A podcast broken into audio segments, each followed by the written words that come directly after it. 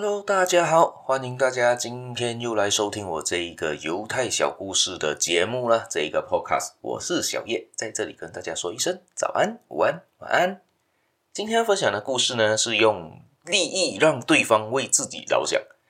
在塔木德里面有这么的一句话：暂时放弃一些利益，是为了得到更多的利益。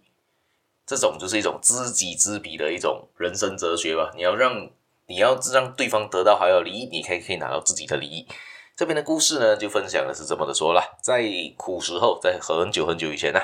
在耶路撒冷的一个犹太人外出旅行，但是他到的途中，在他的旅在一个旅馆里面，他就生大病了，他就病倒，他知道自己的命不久矣，要死了，他就交代给了那一个旅馆的主人，并请求他说：“我要死了，如果有知道我的死，但而。”从那个耶路撒冷赶过来的人，请把我身上所有家当都交给他。但是有一个前提，不要告诉他我在死在哪一家旅馆的，只是说有我死了，但是不要跟我不要跟他们说我在哪里死的，死在哪里一个地方，这样子他们就不是这么容易找到我嘛。但我要确保这个人是真的想要拿我这个家当了，才会找到我。说完之后呢，这个人就死了。而旅馆的这个主人呢，就按照犹太人的礼仪仪式啊，埋葬的话，仁仁至义尽啊，我觉得啦。然后同时呢，他就在镇上上面就跟全部人说，哎，有一个犹太人死了，然后他希望他的老家在耶路撒冷会有会不会有他的亲人或者是朋友来找他，跟他拿他那要的东西，但是。他也交代给全部全镇的人，不要把这个消息透露出去，也就是说，不要给跟他们说他死在哪里，但是去跟全部人说有这个人死了，但是别跟他说死在哪里，就是这样。然后他的儿子在耶路撒冷就听到了嘛，收到他父亲的死讯，就进就立刻赶到他父亲死亡的那个城镇嘛，就赶赶到那边，但是他去那边他不管他死在哪里嘛，对不对？从从头到尾也没有人告诉他他死在那个旅馆啊，然后。也不知道，也去到那边问人，人也也不说嘛。然后这时他就看到一个呃，有一个在卖柴的人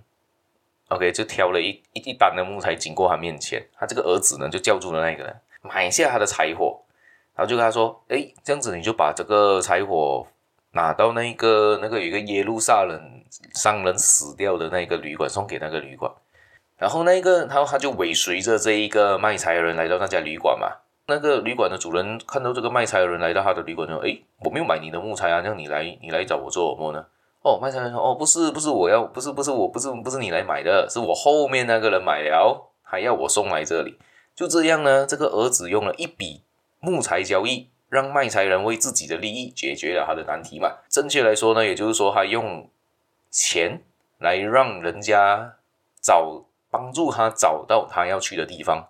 这就是他们所带来说，就用别人的利益，人家也要就好像 win-win situation 双赢局面，对方得到他要的利益，你也拿到你要的利益，卖柴的人收到了一笔钱，有人帮他买的柴嘛，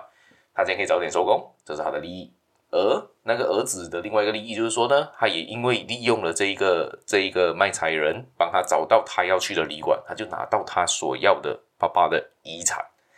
所以这故事告诉我们什么呢？你要用利益收买别人，其实有时候在市场上面，或者是在商场上啊，在我们生活中啊，我们都要为别人利益所着想嘛。很多人是不会为别人利益的，是一直在想着自己的利益的时候呢，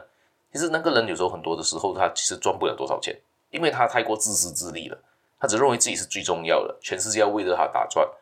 所以这种人呢，不是说他不行，也不是说他不会成功，只是说。他很慢的才会成功。假设你看到那种比较大型的那种企业家，很多时候他们可能甚至还做慈善啊，很做很多不同的东西。而且做的生意上来说呢，就是说我今天交代我今天要买你的产品，所以代表你的产品对我有利益，所以我会给你买。而你 provide 的你给我的那个服务也也是对对对对有利益的话，我才会跟你买啊。我不然我就会跟其他人买嘛，对不对？所以就说呢，你就要提供对方需要所需的。然后人家还会提供你所需的东西嘛？